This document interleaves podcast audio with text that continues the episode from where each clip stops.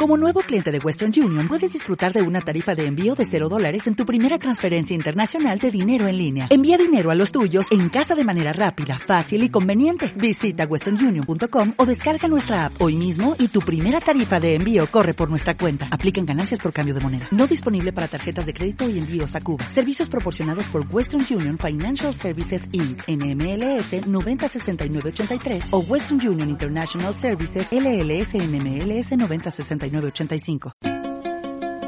Antena Siruki. Acciones pequeñas, grandes cambios. Otra forma de comunicarnos. Bienvenidos a Antena Siruki.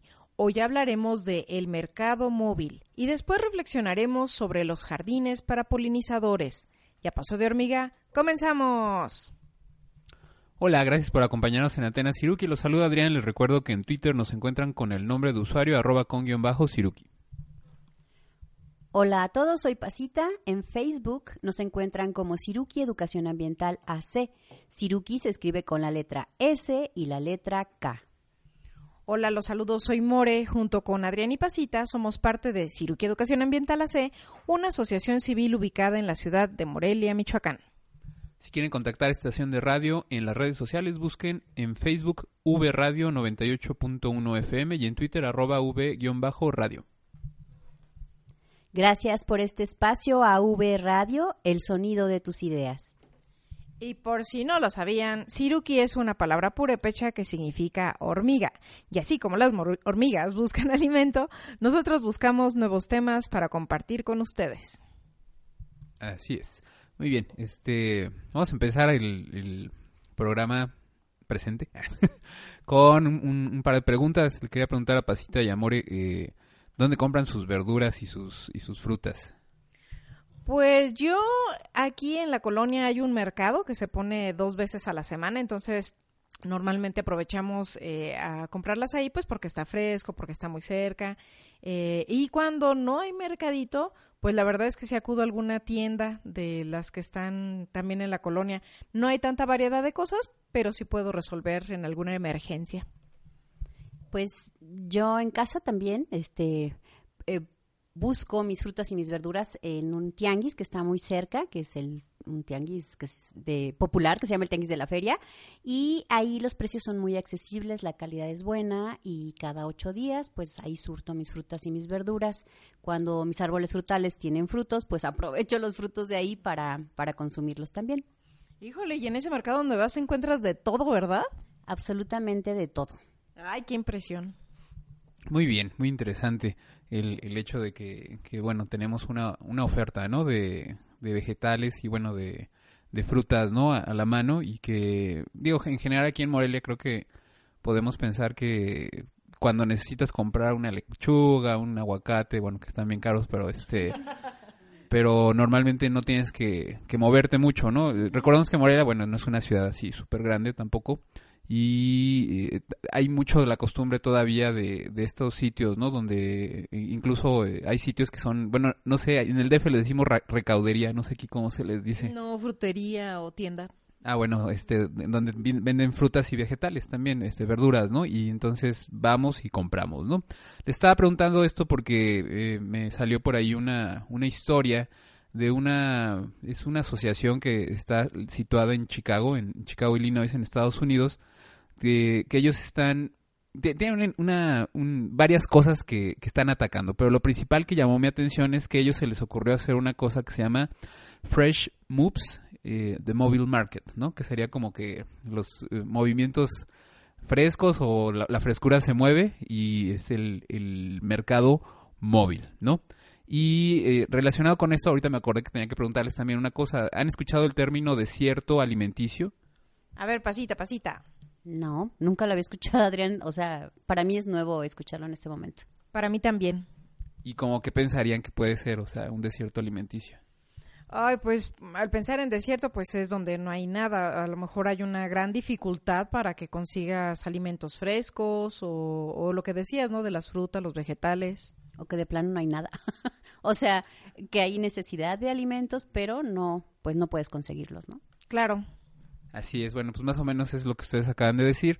Un desierto alimenticio o food desert en inglés es un, área donde hay, este, por ejemplo, uh, edificios que a lo mejor están abandonados, de todos modos hay gente ahí, este, en, algunos sitios están viviendo, pero eh, en toda esta área no hay sitios donde tú puedas conseguir eh, eh, alimentos nutritivos. Sí, esa, es la clave, ¿no? Que sean alimentos nutritivos, porque de repente resulta que sí, este, hay sitios así como de, no sé, las fábricas, ¿no? O sitios muy industriales donde puedes encontrar un Mac, bueno, no voy a decir, este, una, un sitio de hamburguesas, este, un sitio de, de, pollo frito, un sitio de pizzas de también. Rápida. En general de comida rápida que eh, sabemos que pues no es una comida normalmente muy nutritiva, ¿no? Entonces, eso es lo que se considera como un desierto alimenticio, ¿no? O alimentario. Y es una cosa que, que ahorita estábamos platicando hace rato fuera del aire, bueno, antes de empezar el programa acerca de si aquí en Morelia tenemos algún ejemplo de, de algún sitio que podríamos denominar un desierto alimenticio, ¿no? Entonces, como también les decía que Morelia pues es una ciudad que no está tan grande, pues nos costó un poquito de trabajo, pero no sé, More, si, si tú como que pensarías en algún sitio. Yo, yo pienso en estos sitios que están como en las orillas de la ciudad, o sea, por ejemplo, en lo que le llaman la zona industrial, donde pienso que los trabajadores para su tiempo de almuerzo o se llevan qué comer o si salen, pues si hay algo de comida rápida o si tienen a lo mejor algún puestito de alguien que esté haciendo quesadillas o venda algo que prepare o alguna tienda, como le llaman, de conveniencia y donde generalmente vas a encontrar más bien alimentos empacados que también no son muy nutritivos, te ayudan medio a pasar este el hambre. Así es, ahorita estaba pensando también que luego en, estas grandes fábricas lo que acostumbran es tener este máquinas, ¿no? Expendedoras. Ah, y tienen máquinas expendedoras de refresco y de galletas, papitas, frituras, todo es, es, comida chatarra, ¿no? Pero la gente va sacándolo pues así, ¿no? Este, realmente no tienes una opción como más saludable. De hecho, cuando hay zona de trabajadores que luego está como en las orillas, pues se organiza. Bueno, yo les he visto, ¿no? Cómo se trepan a la camioneta y mejor prefieren ir a buscar alguna este, tortillería cercana para poder resolver el, el donde vendan a lo mejor algunos frijoles, alguna lata, o sea, justamente porque su demanda calórica es grande, entonces pues mejor mandan a alguien que compre y regrese, pero implica que se mueva alguien del lugar donde están chambeando. Claro, y, e igualmente normalmente tampoco es como eh, eh, comida muy nutritiva, ¿no? O sea, es como que muy calórica, este... Yo, yo tengo por ahí algunos conocidos, ¿no? Que piensan que, que echarte una, un refresco de estos, de cola, este, ya con eso estás listo para la acción, ¿no? Para, para la energía, ¿no? Y entonces, pues sí, no, ¿no? Porque es energía que se consume súper rápido y que nutritivamente no tiene ningún valor, ¿no? Entonces, bueno, después de esta reflexión acerca de los desiertos alimentarios, les quería contar acerca de esta eh, iniciativa. Entonces, este eh, eh, mercado móvil consiste en un camión, bueno, ahora tienen ya tres camiones, porque este, esta organización que se llama Urban Growers Collective, que serían como que el colectivo de de crecedores, bueno, que serían de, urbanos, pero crecedores de, vegetales, ¿no? Obviamente, y llevan tres años en, el eh, trabajando y en el, hasta el momento ya tienen, ya consiguieron tres eh, camiones, los cuales cada uno de ellos los han convertido como si fuera una tienda de, frutas y verduras, como un mercadito, o sea, un mercado. Eh, está acondicionado totalmente el sitio por dentro. Tú, vamos a dejarles por ahí en el Facebook un video acerca de, de esta iniciativa. Entonces ahí se ven cómo eh, eh, entras, subes al, camión y está totalmente con sus guacales, tienen sus verduras, sus frutas, tienen sus precios, te, te cobran incluso con tarjeta de crédito. Wow. Oye, pero espera, ¿es como si fuera un trailer? Es un camión de, de estos eh, de transporte como urbano, ah. o sea, de, pasajeros, que la ciudad de Chicago ya no estaba utilizando y entonces ellos hicieron la, la, gestión como para que se los donaran. Ellos empezaron con nada más un, un camión y, y, bueno, con, y ahora tienen tres, ¿no? Bueno, tienen dos y, y, contaban que estaban acondicionando ya uno más para tener tres. Entonces, sí, imagínense un camión de, de urbano, ¿no? Largo, es largo, es de estos muy largos. Aquí en la ciudad de Morelia creo que no hay. Ah, bueno, ahora que tenemos uno que es, el Ecobús, creo, que, que, va por el... el para turistas? No, no, no, eso el Ecobús es, es un transporte público que nada más hay uno creo aquí en la ciudad y da y da la vuelta sobre todo el libramiento ese es un camión de ese tamaño es de, esos tamaños muy grandes no entonces está acondicionado y les cuento que bueno no nada más ellos llevan estas estas vegetales y estos eh, estas frutas a las a, a ciertas zonas que ellos han detectado que son desiertos alimenticios, ¿no? O alimentarios, o sea, donde no encuentras sitios fáciles donde eh, te puedas surtir de verduras y frutas que sean saludables, ¿no? Y bueno, la cuestión es esta, no es nada más de que ellos lleven todo esto hacia allá, sino que ellos están cultivando todo esto. Entonces, de principio ellos tienen una, una mm, granja de 4.5 hectáreas en el sur de Nueva de Chicago, de Nueva York, no, de Chicago. Y bueno, ahí en el video también se ve, la verdad es que es una granja, granja bastante grande. Y Malcolm Evans es el gerente de, de granja de, de los Urban Growers Collective y nos cuenta también esta parte, ¿no? En la que ellos, él le, representa mucha satisfacción el ver cómo, pues, la, la, comida, bueno, todo lo que están sembrando, después llega con la, a un destino donde es, está siendo muy, muy útil, ¿no? Eh, se pone a platicar con los clientes y él, él hace también una parte como de, de educación también, de, de comentar acerca de lo bueno que es comer todos estos vegetales y estas frutas y bueno, cuentan también que, que, la gente, la verdad, ya tienen este como que compradores que son asiduos, ¿no? Que ellos van y regresan y regresan, llegan llegan al camión y de repente no está lo que ellos querían y pues hasta bromean, ¿no? De que, ay, ojalá y que la siguiente vez sí tengan, ¿no? Las calabazas o yo qué sé, ¿no? Este, eh, tienen horarios, eh, estos camiones tienen horarios ya muy definidos en donde ellos ya están, la gente ya sabe dónde van a estar y a qué horas van a estar tienen una ruta y este y entonces la gente ya lo sabe. Ahí en el video pueden ver cómo llega el, camión, se estaciona y bajan el este Malcolm baja un letrero y lo pone ahí, ¿no? De que ya está abierto el el mobile market y pues la gente empieza a llegar este una cosa que no me gustó tanto es que estaban usando este bolsas de, plástico de un solo uso que sí dice que son dice ahí, ¿no? Que son degradables, pero ya sabemos que igualmente son finalmente desechables totalmente. Pero bueno, no, supongo que tienen que seguir trabajando en ciertas, ciertos detallitos, ¿no? De ese tipo. Este, More, ¿querías decir algo? No, sí, que me, me gusta mucho la, la, propuesta porque, bueno, uno es hablar de la estacionalidad de los alimentos, que la gente diga, bueno, hoy no hay calabaza, pero hay esto otro, y el que no estén empacados también esos alimentos, o sea, porque se vienen directo de la granja. Así es, exactamente. Bueno, nos vamos a ir a un corte en un momento y vamos a regresar eh, a terminar de platicar de este tema que la verdad está muy bonito. Vamos a escuchar Every time I eat vegetables, it makes me think of you, de los Ramones, ¿sí? Cada vez que comemos vegetales, pienso en ti. Ahorita regresamos. Desde Morelia escuchas Antena Siruki. Regresamos.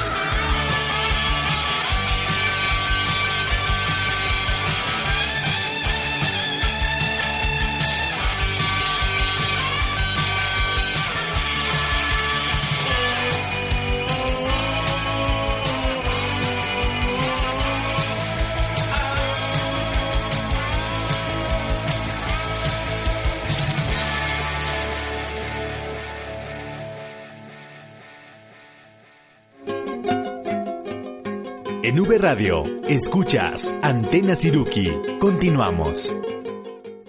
Ya regresamos, estamos en nuestro segundo bloque de Antena Siruki y recuerden que estamos platicando de este mercado móvil, una experiencia en la ciudad de Chicago donde en un autobús grandote te llevan alimentos frescos para que puedas acceder a frutas y verduras este en pues frescos y en, en buenas condiciones.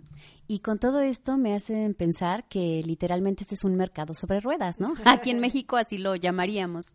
Claro, sí. Así es, exactamente, este sí es un mercado sobre ruedas. Y bueno, algunas cosas que les quería comentar es que, por ejemplo, de- eh, cosas que vemos ahí que están produciendo son las espinacas, las cebollas, la arúgula, este, distintos tipos de lechugas, distintos tipos de rábanos también, que es lo que, bueno, pudimos ver ahí. Seguramente hay más cosas, porque, bueno, ahí en el, en el autobús se ven frutas también, ¿no? Entonces, este, no sé si igual también, este, eh, sean un centro de acopio, ¿no? De otros sitios donde mandan sus cosas, pero bueno, estas son las cosas que, que normalmente están produciendo.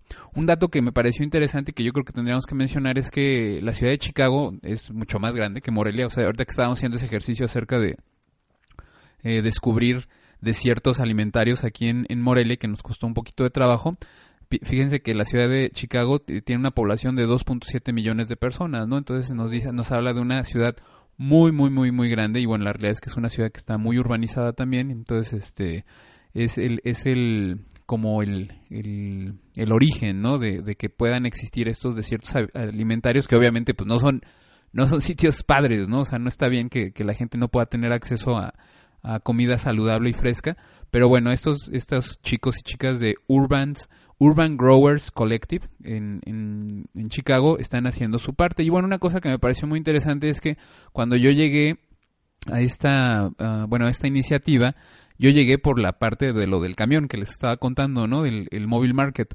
Pero la realidad es que ya después me puse a investigar más, o sea, de quiénes eran estas personas y es una asociación muy grande que está trabajando con muchas vertientes. Lo del mobile market es nada más una de las cosas que están haciendo.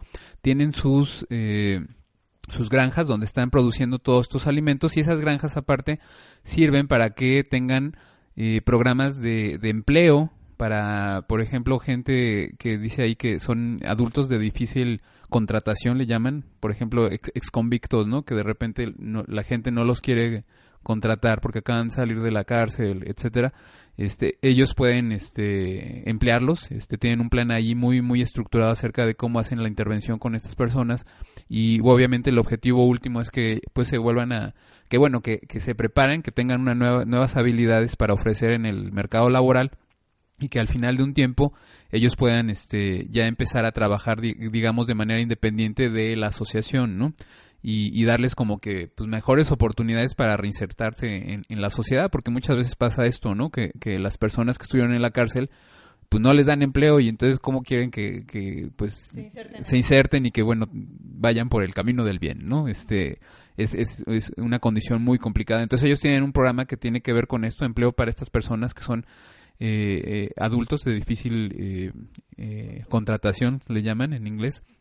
Este, tienen voluntariados también, en donde tú, bueno, si tú quieres, si estás ahí en Chicago y quieres aportar con tu tiempo, este, puedes echarles la mano con esa parte. Tienen, este, pueden, bueno, también la gente puede donar dinero, este, para, para que la asociación siga funcionando.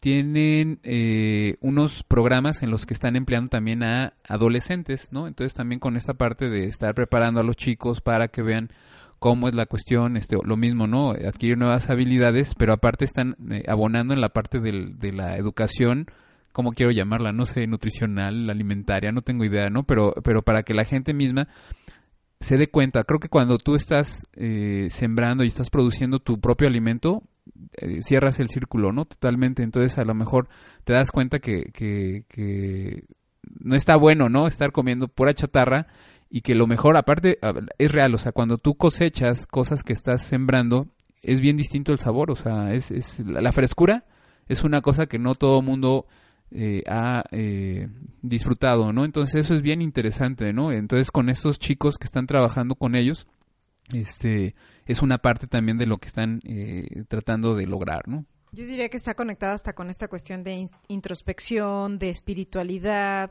de paciencia, porque bueno, eh, eh, esto de lo que empezaste diciendo del mercado móvil eh, es solamente la parte, digamos, ni siquiera final, porque después de que venden hay una parte de cómo manejamos estas ganancias, o sea, hay un proceso que sigue, pero cuando tienes la posibilidad de, de ver crecer algo que después te vas a comer, como bien dices, lo valoras más, pero además te desarrolla habilidades de, paciencia. Así es, María. Mira, me metí ahorita a la, a la página nomás para leerles un poquito de este programa que tienen con la con los jóvenes. Es que cada, cada año atienden a 200 jóvenes, ¿no? De, de Chicago. Y lo que me, me, gustó mucho lo que dicen porque es que eh, las granjas donde ellos van a trabajar son sitios seguros para que los jóvenes puedan explorar sus intereses, ¿no? Que trabajen colectivamente y que puedan compartir sus, sus talentos y aprender de sus pares, ¿no? También. Entonces, todas estas cosas, pues obviamente tienen mucho sentido y digo, para mí se me resulta admirable, ¿no? Que, que creo que lo que más me resulta admirable es el seguimiento, ¿no? No es como una de estas de estos programas que son pues muy este con bombo y platillo y todo, pero nada más son eh, acciones muy específicas que se hacen una vez en el tiempo y la realidad es que no hay ningún seguimiento y yo no creo que tengan tanto impacto, ¿no? Sobre estos grupos que son vulnerables, ¿no? Generas comunidad en esta colaboración. Así es. Entonces, este, pues muy interesante. Ya después me metí al, al, ah, bueno, unas cosas que también vi que me parecieron muy, muy, muy simpáticas es que tienen, este, talleres, tienen talleres para las comunidades, ¿no? Entonces eh, yo, yo quería ver cuáles talleres tenían y había unos talleres muy interesantes y muy simpáticos. Me encontré uno que era el, el taller de, déjeme ver por aquí está. Bueno, tenían de, composta, de lombricomposta, tenían también de apicultura, de producción de hongos y tenían uno que se llamaba goat yoga, ¿no? En inglés sería como que la yoga de las cabras. Y entonces, este, tienen, tienen cabras ahí en, en las granjas y entonces, este... estiramientos a la cabra? No, no, no, pues este, después de que, de que haces el yoga, este, te hacen tu turno por, por la, por la granja, ¿no? Pero aparte creo que sí las, las, las cabras también están circulando ahí mientras estás, este, ah. haciendo el yoga, no sé, yo, yo lo tomaría, pero bueno, no estamos allá, ¿no? Entonces tienen unos, unos talleres muy simpáticos también de hierbas medicinales, este, y bueno, están muy, muy bien estructurados. Yo estoy, ahorita lo que les estoy contando lo estoy viendo aquí en su página, ¿no? Y te dicen qué día es. Por ejemplo, si están por ahí por Chicago, el 20 de julio este, va a haber un, este, una yoga con cabras, ¿no? Entonces está muy interesante.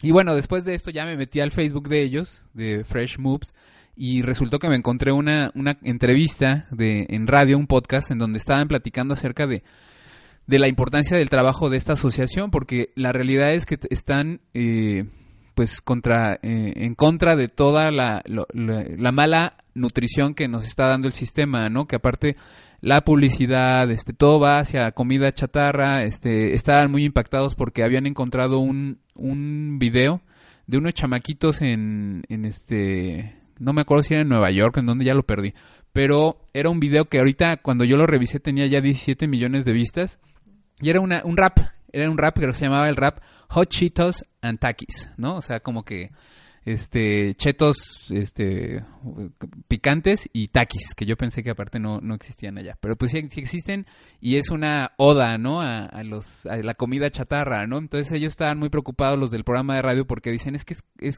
con esto con lo que estamos tratando de luchar o sea el problema ha sido que no hemos hecho nunca, o sea, bueno, como sociedad, ¿no? Nunca hemos hecho como que atractivas las los vegetales, ¿no? Las frutas, o sea, siempre ha sido como que una una cosa horrible el tener que comer la lechuga y, entonces tenemos que luchar contra esto, o sea, qué padre la creatividad de estos chamacos, pero está muy triste, o sea, porque es una radiografía de, de cómo estamos, ¿no? Como en la parte de las de la alimentación. Y este bueno, ellos estaban muy conflictados, pero después también invitaron a una, doctora que para su tesis de maestría hizo una obra de teatro y, hizo una canción también, hizo canciones, entonces también tenía, era como que la contraparte, porque era acerca de comer este saludablemente, ¿no? Y, todo eso formaba parte como de una, de una obra de teatro, ¿no? Y es que fíjate, Adrián, que luego uno, pues uno aprende a comer pues como puede, ¿no? Y quizás hasta después ya de adulto dices, ah, caray, como que me va mal en la digestión, ¿por qué será? Tengo mala salud, pero ¿por qué será? Tengo los triglicéridos altos, ¿por qué será? Y como que uno no entiende.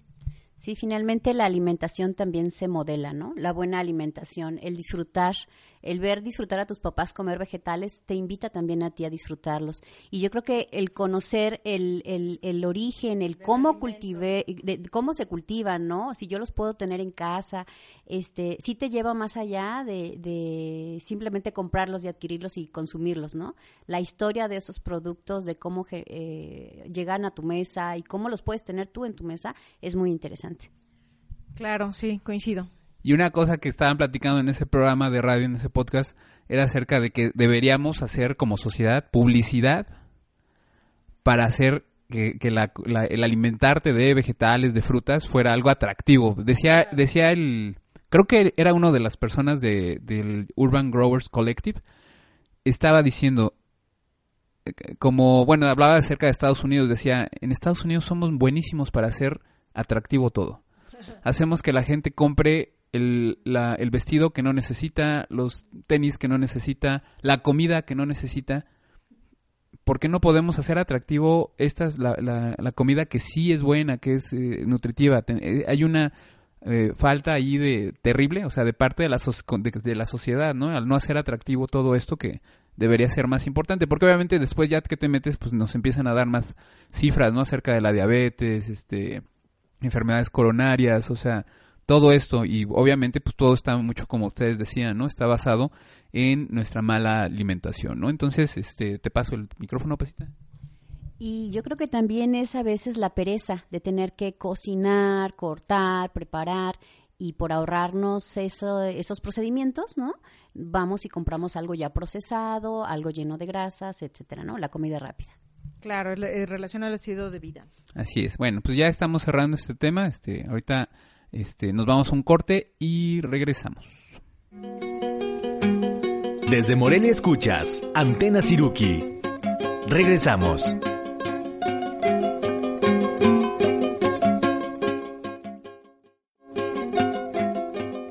En V Radio, escuchas Antena Siruki. Continuamos. Regresamos, estamos en nuestro tercer bloque de Antena Siruki y bueno, Adrián todavía nos quiere comentar un cierre del tema del mercado móvil. No, nada más una, una de las estrategias que también ellos están haciendo es este eh, fomentar clases de cocina, o sea, como para que esa parte de la educación, o sea, que tú puedas ver que la realidad es que las verduras y las frutas son muy ricas, ¿no? O sea, a veces a lo mejor hemos tenido una mala experiencia con, con de chiquitos, ¿no? A lo mejor nuestra mamá nos hizo nos obligó a comernos algo que no nos gustaba tanto y quedamos ahí medio marcados, ¿no? Una cosa que ellos comentaban también es que hemos fallado como sociedad al, publicitar o hacer atractivas todas estos vegetales, pero que tiene que ver también con el tono que usamos normalmente, ¿no? O sea, y ellos decían, ¿no? Que, que normalmente cuando estábamos hablando acerca de que tienes que comerte las verduras, ya cambiamos nuestra voz y la ponemos ya toda muy seria, ya no nos reímos y aparte ponemos ojos intensos, ¿no? Como de enojados y entonces obviamente como que el mensaje para los niños y bueno, a lo mejor para los grandes, no sé, es, es el hecho de que, de que sí es muy serio, pero a lo mejor es, este, no me gusta tanto, o sea, no me gusta eh, que se asocie con esa seriedad. Cuando vemos, por ejemplo, los anuncios de las comidas chatarra siempre es bien divertido, ¿no? Están bien felices. Están bien felices, tienen, están saltando, este, están cantando y resulta que, porque ahorita me estaba acordando, dije, yo, yo sí me acuerdo de niño que alguna vez de repente en la tele sí, sí había como, como comerciales acerca de las verduras. El problema es que son muy aburridos. O sea, como que cuando hacen lo de las verduras es lo hacen desde la Secretaría de Gobierno no sé qué y, y, tiene el tono de la Secretaría de Gobierno que, y que hace que, perdónenme, pero luego son muy malos esos comerciales. Entonces, pues no sé, o sea, pensar en contratar a los súper buenos de la publicidad y que te hagan unos comerciales súper atractivos, ¿no? Acerca de vegetales y de, y de, y de las frutas y, y, que, que, hay que pagarlo y, seguramente que con la, el bombardeo que tenemos ahora, o sea, con la televisión, el internet, el Facebook, no sé qué, si hicieran unas campañas en serio acerca de la alimentación de las de verduras y, frutas, yo creo que, digo, no todos, pero seguramente muchos niños agarrarían y acabarían, claro que sí, comiendo, o sea, quisiera ver a los, a todos los famosos, a los actores, a los futbolistas diciendo que, que, hay que comer apio, ¿no? Y que estuviera chido, o sea, seguro que lo podrían este, hacer y sería una cosa muy positiva, ¿no? Este, no sé. Claro, y bueno, nos queda una tarea también a nivel de cada uno, con nuestros hijos, nuestros sobrinos, nuestras familias, pues hacerlo también de una forma grata y variada. Pasemos así a nuestro siguiente tema. Y para comenzar en este tema, que además tiene mucho que ver con, con esto que Adrián nos mencionaba de tener alimentos en nuestra mesa, frutas, verduras, ¿no? Eh, muchas de ellas, pues, se obtienen a través de eh, la acción de organismos que le llamamos polinizadores. Cuando escuchan polinizadores, More Adrián, ¿qué es lo que les viene a ustedes a la mente? Híjole, mi típico de la primaria era la abeja en la flor. Eso así como que ¡pum! está una marca en mi cerebro. Yo pienso en los colibríes, eh, normalmente. Ya con más conocimiento sé que los murciélagos también tienen una función en eso, pero luego está como desconocido el tema, Pasita. Sí, y es que justamente en los últimos años ha habido una pues creciente preocupación, ¿no? De eh, acerca de las abejas en específico, como acabas de mencionar, More, eh, y porque bueno han estado haciéndose algunos estudios, sobre todo en Estados Unidos y en Europa, donde se han dado cuenta de que las poblaciones de abejas han pues decrecido, ¿no? Están están a la baja, afectadas principalmente por el uso de insecticidas y plaguicidas en los campos de cultivo.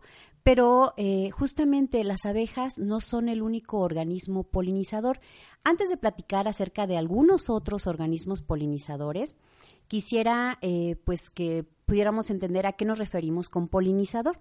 Eh, un polinizador es cualquier animal que de manera accidental este, lleva polen de una flor a otra y eso ayuda a la, a la, reproducción de las plantas, ¿no? a la fertilización de las flores, a que podamos tener gracias a ese proceso frutas este, pues, para nuestro consumo. ¿no? Y eh, eh, me refiero a accidental en ese proceso de polinización, porque no crean que las abejas, los murciélagos, los colibríes salen cada mañana a decir, bueno, voy a trabajar en la polinización. Hoy voy a polinizar. no, realmente ellos van en busca de néctar en las flores, ¿no? Y, este, y, y bueno, en sus cuerpos, en sus plumas, en su pelaje, en sus patas, se adhieren granos de polen y justo estos granos de polen tienen ahí las células masculinas de las flores, que, que digamos que es como el equivalente a los espermatozoides de los animales, ¿no? Este, y si ese polen entra en contacto con los óvulos de que están dentro de las, de las flores, pues entonces la flor se embaraza y, después de un tiempo va a producir frutos. Los frutos no son más que las estructuras que ayudan a que estén ahí dentro los embriones, los bebés de las plantas, para que después se generen más plantas, se puedan reproducir esas plantas. Entonces tiene, es un proceso complejo, es un proceso muy importante y en este proceso de la polinización no no participan nada más las abejas, ¿no? Decían More y Adrián que estaban también las eh, aves, como los colibríes y los murciélagos, pero eh, fíjense que hay otros organismos que también son polinizadores y que, al igual que las abejas, están en peligro eh, porque ya no están encontrando suficientes espacios para consumir el néctar y que ocurra la polinización. Y es que recordemos que el tema que vamos a platicar hoy es los jardines para polinizadores y estamos viendo que es más amplio y diverso de lo que pensamos. Sí. Oigan, este, nada más, no sé si es, este, si es pertinente, pero es que cuando dijiste accidental, Pasita, me, me, no sé, no sé si, yo, no, yo pensé más bien en la palabra involuntario, o sea, porque el accidente me suena como que, eh, pues sí, ya de repente pasa o no pasa, porque son accidentes.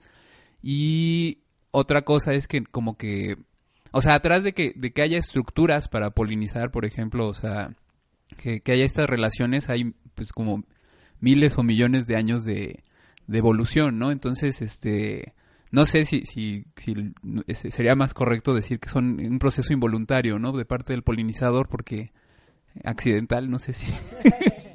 Como que te suena raro. Eh, muy drástico a lo mejor, pero sí ciertamente puede, puede ser más adecuado el término que tú dices, Adrián, y, y, esto que acabas de mencionar de que ocurre y ha ocurrido a lo largo de miles de millones de años y tanto las plantas como los animales polinizadores han desarrollado estrategias, ¿no? Han, han coevolucionado juntos, pues para que ocurra precisamente la polinización. Y entonces cuando pienso en un jardín de polinizadores, y si ya dijiste que por ahí tiene que ver el polen, pues entonces debo pensar en plantas que me generen polen para estos polinizadores. Sí, y estos polinizadores se van a sentir atraídos por distintos tipos de flores. A veces les atrae eh, la fragancia, ¿no? Las flores que son muy perfumadas, y esas flores a veces tienen en recompensa suficiente néctar, ¿no? Para, para alimentarlos. Y eh, hay también perdón, el color. el color el tamaño no el, el periodo en el que están eh, produciendo sus flores por ejemplo no hay algunas flores que abren solamente en la noche otras durante el día y al llegar el, el atardecer se cierran. Entonces hay muchísimos mecanismos por los cuales los eh, polinizadores se sienten atraídos. Pero eh, hace rato les decía que existen muchos otros polinizadores además de abejas colibríes no Eh, sabemos que también hay avispas polinizadoras hormigas Muchas veces la gente se espanta eh, de que ven hormigas en sus plantas y que suben y bajan de las flores. Hay algunas especies de hormigas que específicamente van y, y toman el néctar de la flor y accident bueno, no accidentalmente, me voy a corregir, Adrián, involuntariamente se les pega el polen, entonces van de flor en flor y eso ayuda. Entonces no se asusten cuando vean hormigas que están este, mo eh, moviéndose constantemente en sus plantas con flores. Oye, Pasita, pero a ver, si por ejemplo yo quiero poner un jardín de polinizadores, ¿qué tan grande, qué tan chico, dónde sí lo puedo poner? Eh, fíjate que no necesitas necesariamente un espacio considerado como el jardín como tal, ¿no? Un espacio con tierra. A veces si tú tienes un balcón, tienes macetas, tienes una azotea, porque a lo mejor dices yo vivo en un departamento y nada más accedo a la azotea. Bueno, en la azotea tú puedes poner macetas. Eh, y lo importante aquí es que tengas un espacio con plantas, ¿sí? Eh, con flores atractivas para los polinizadores, ¿no? Este, y te van a llegar muchos otros organismos. Yo creo que cuando uno presta atención a un espacio con plantas, te maravillas de la cantidad de organismos Que te visitan. que te visitan, ¿sí? Eh, a veces nos centramos mucho en los organismos muy grandes, pero esto que les mencionaba de las hormigas es bien importante. Hay organismos súper pequeños, incluso eh, mosquitas, mosquitas que llegan y las van a ver posadas en las flores. Eh, llegan también al- Escarabajos. escarabajos, exactamente. Ah, llegan también algunas lagartijas a veces que les gusta libar néctar, quienes viven en zonas tropicales. Hay algunas especies de lagartijas que, que liban el néctar, el néctar, perdón, y en sus cuerpecitos se les queda pegado el polen. Entonces, hay muchísimos otros organismos. Pienso en los murciélagos como un ejemplo muy claro. En casa, por ejemplo, tenemos una planta de pitaya. Y cuando yo era chiquita, esa, esa planta de pitaya se llenaba de pitayas. Las pitayas solamente dan este, una vez al año sus flores y entonces producen sus frutos que son como una especie de tunas que no tienen espinas y el sabor es muy rico. Eh, sabíamos que entre más murciélagos había, más tunas, más, más, más pitayas íbamos a tener. Desgraciadamente, eh, hemos visto que en los últimos años, después de haber tenido hasta 40, 50 pitayas en toda la planta, este, a veces tenemos solamente dos o tres. Eso nos indica algo alarmante, al menos en, en la zona donde yo vivo, ¿no? Que es una zona cercana a un sitio donde hay muchos murciélagos, que es Tarímbaro, y que desgraciadamente por fraccionar, por eh, poner muchísimas casas, las poblaciones de murciélagos se están reduciendo. O sea, ya no tienen eh, ni el espacio ni tampoco la zona de alimentación para ellos. Los murciélagos nectarívoros consumen el néctar de las flores de las pitayas, por ejemplo, ¿no? ¿No? Qué impresión. Entonces, eh, bueno, al saber que son los murciélagos, pues también tenemos que pensar en cuidar sus hábitats, no solamente la zona de alimentación, este, porque bueno, es una vida completa de esos seres vivos.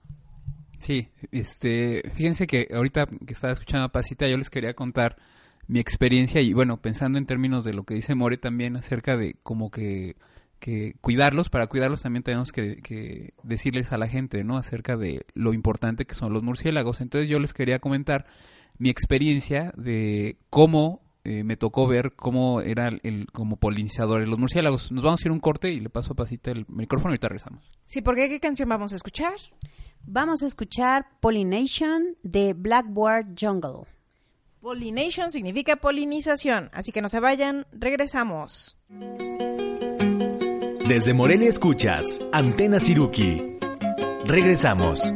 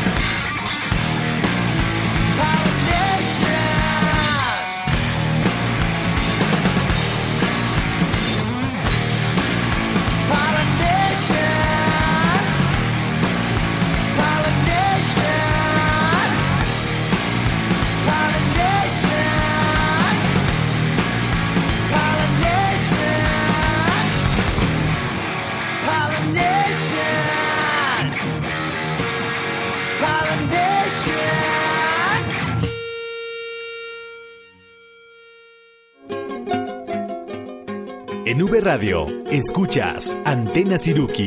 Continuamos. Ya regresamos, estamos en el último bloque de Antena Siruki y estamos platicando sobre los jardines para polinizadores. Y Adrián nos quiere contar una experiencia.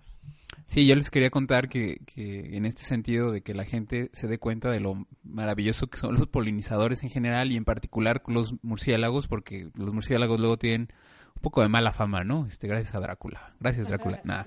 Este, yo estudiando biología, bueno, ya había acabado la, carrera, estaba asistiendo a un compañero que, que trabajaba con murciélagos, nos fuimos a, a capturar murciélagos, él estaba trabajando con un murciélago, una especie de murciélago que es un murciélago este nectarívoro y que es migratorio. Entonces, este nos fuimos, no- ya no recuerdo, fue hace mucho tiempo, pero fue en creo que en el Estado de México ahí por Valle de Bravo.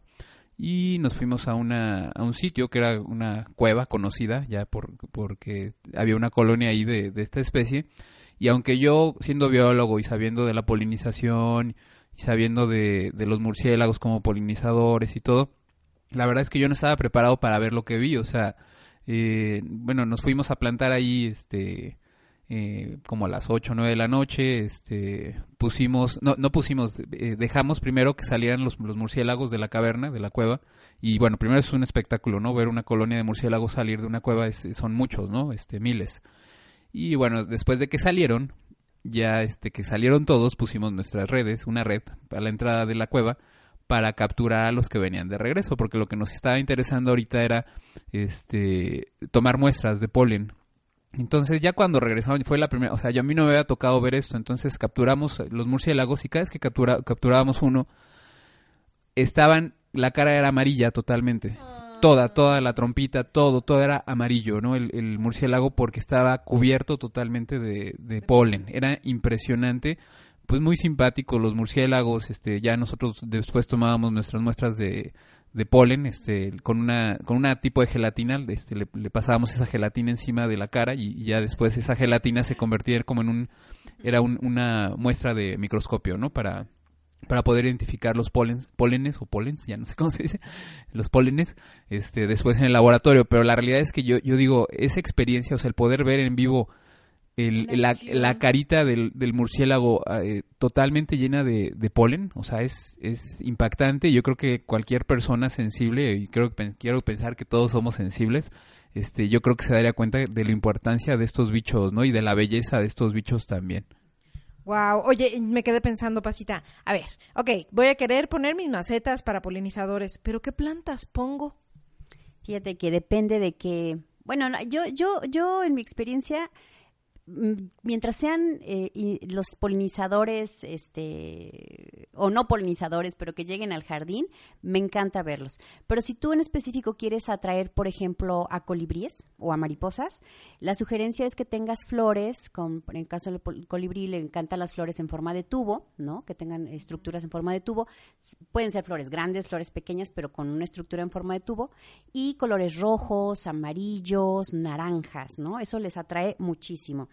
Eh, o para las abejas, por ejemplo, para los escarabajos, para las avispas, les encantan las flores que tienen como todas estas, es- los estambres, que son las estructuras del polen, totalmente expuestas, es decir, son flores abiertas. es la clásica flor que tú dibujas con los pétalos alrededor. Ese tipo de flores les gustan. Si tú quieres que eh, te lleguen murciélagos, obviamente van a llegar en la noche, ¿verdad? No los vas a ver de día.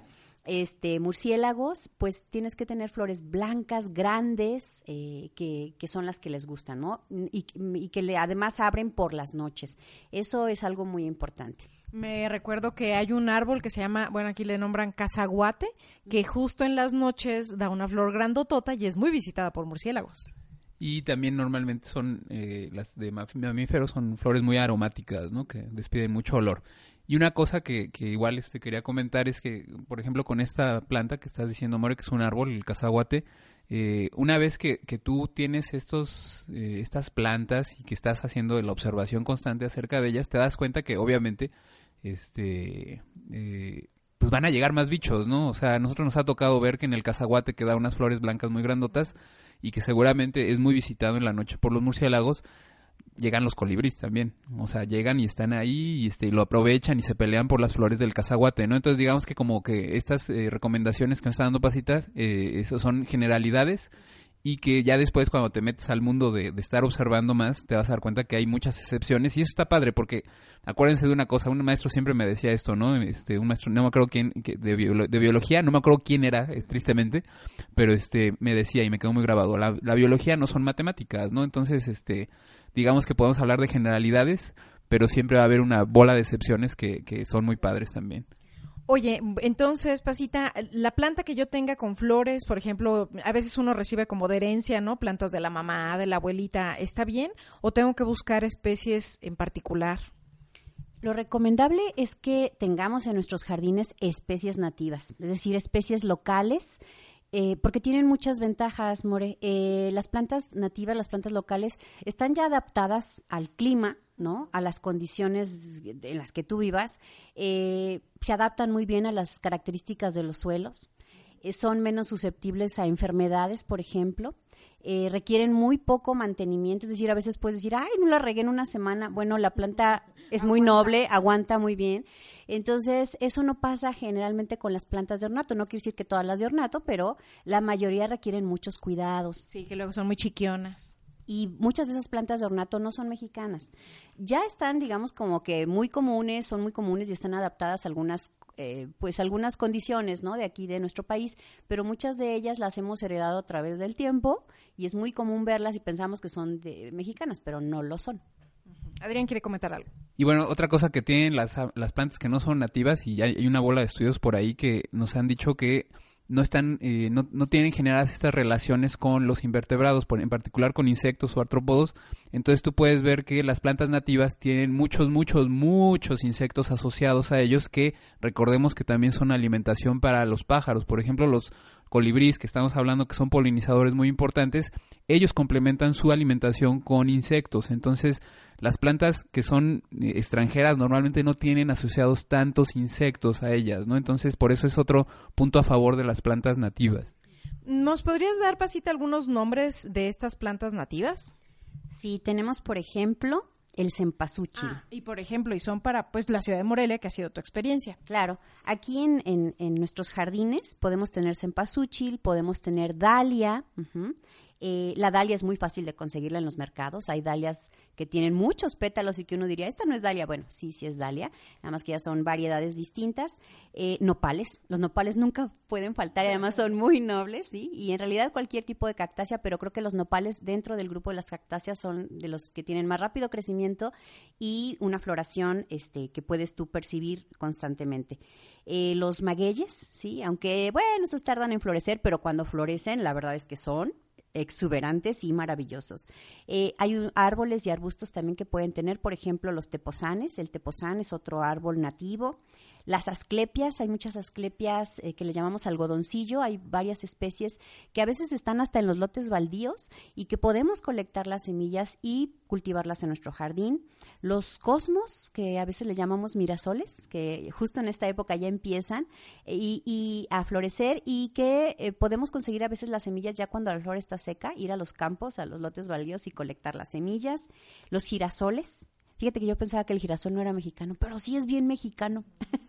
el girasol, la, el, hay un árbol que tarda en dar sus flores, pero también vale mucho la pena tenerlo y son las magnolias. El colorín, que le llamamos el colorín, el patol, que es un primo del colorín también, los tabachines. eh, en cuanto a hierbas, podemos tener las verdolagas, que a veces salen hasta en las banquetas. Oye, el tabachín que yo conozco no es mexicano, es africano. Ah, bueno, hay, hay otro que le llaman tabachín, que parece, se parece a este tabachín africano, le vamos a poner la foto.